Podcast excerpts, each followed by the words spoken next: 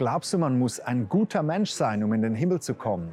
Wenn du das glaubst, dann bist du einem der größten Volksmythen über den christlichen Glauben aufgesessen. In diesem Video erkläre ich dir, was es wirklich braucht, um Gott zu gefallen.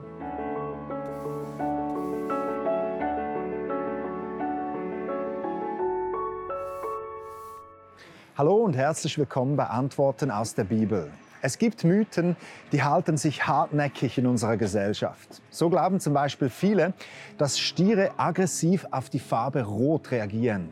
In Wahrheit erkennen diese Tiere die Farbe Rot nicht einmal, denn sie sind farbenblind. Oder wir sind uns sicher, dass Wespen und Bienen uns stechen können, Hummel jedoch nicht. Doch auch Hummel können stechen, sie tun es einfach viel seltener. Oder eben wir glauben, um Gott zu gefallen, um in den Himmel zu kommen, müssen wir ein vorbildliches Leben führen. Am Schluss unseres Lebens würde Gott unsere guten gegen unsere schlechten Taten abwägen. Und wenn die Waage zu unseren Gunsten ausschlägt, springt die Himmelstüre auf. Das denken wir.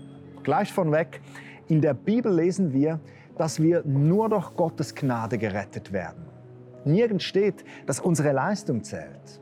Die Vorstellung, ein guter Mensch kommt in den Himmel, die ist stark geprägt von unserer Leistungsgesellschaft. Aus Gnade, da gibt es bei uns schlichtweg nichts. Wir müssen leisten, um in der Arbeitswelt erfolgreich zu sein. Wir müssen gehorchen, um nicht mit dem Gesetz in Konflikt zu geraten. Und wir müssen angepasst und herausgeputzt leben, um anderen Menschen zu gefallen, etc.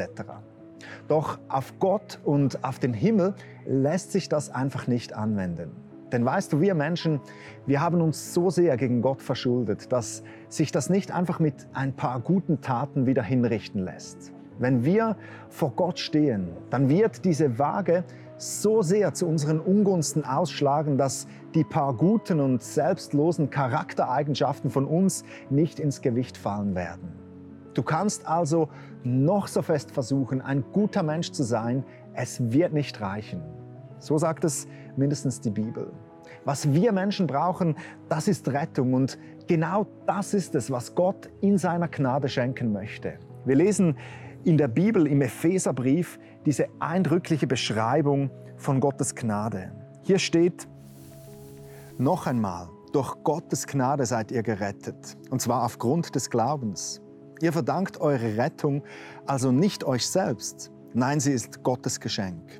Sie gründet sich nicht auf menschliche Leistung, so dass niemand vor Gott mit irgendetwas groß tun kann. Durch Gottes Gnade seid ihr gerettet.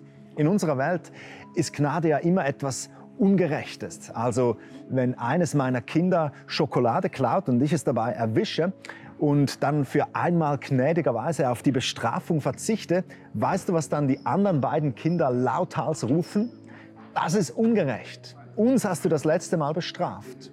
Gnade ist in unserer Welt immer ungerecht, weil auf die Strafe verzichtet wird. Das wäre, als würde ein Richter bei einem überführten Bankräuber ein Auge zudrücken.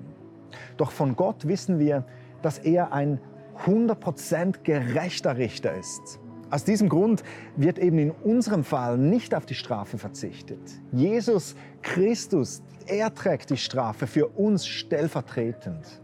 Gott ist wie der Richter, der die Strafe ausspricht und sie danach selbst trägt. Und da Gott uns das in keiner Weise schuldig war, ist es, wie wir in diesem Bibeltext gelesen haben, ein absolutes Geschenk von Gott an uns. Das bedeutet, du kannst dich nicht retten durch deine Leistung. Gott liebt dich so sehr, dass er seinen Sohn Jesus Christus auf diese Welt geschickt hat, damit du, wenn du an ihn glaubst, gerettet wirst. Durch Gottes Gnade seid ihr gerettet und zwar aufgrund eures Glaubens. Wenn du das verstehst und wenn du anfängst täglich in dieser Gnade zu leben, dann wirst du eine wunderbare Befreiung erleben. Gottes Gnade bedeutet, du genügst genauso wie du bist. Es braucht nicht mehr. Es reicht. Du bist general begnadigt.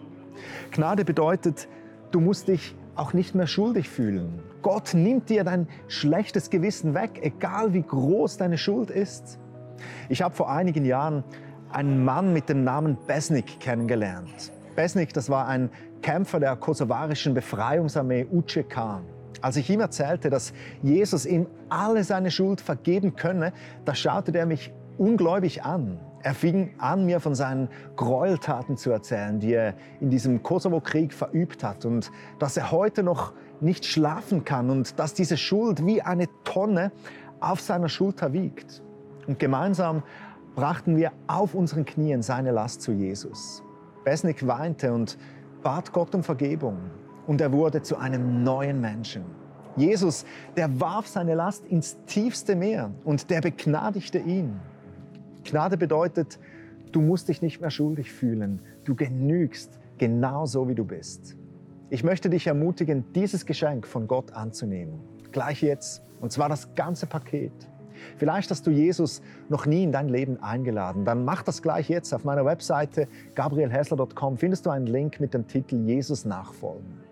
Vielleicht kennst du Jesus aber auch schon lange und heute hast du realisiert, dass du Gottes Gnade immer nur halb vertraut hast. Dann nimm heute dieses unverdiente Geschenk ganz in Anspruch. Fang heute an, ganz aus der Gnade herauszuleben. Das war's für heute von Antworten aus der Bibel. Ich danke allen, die diese Sendung liken, teilen und unterstützen. Du hilfst somit, das Evangelium möglichst vielen Menschen zugänglich zu machen. Wir sehen uns beim nächsten Mal. Bis dann. Bye.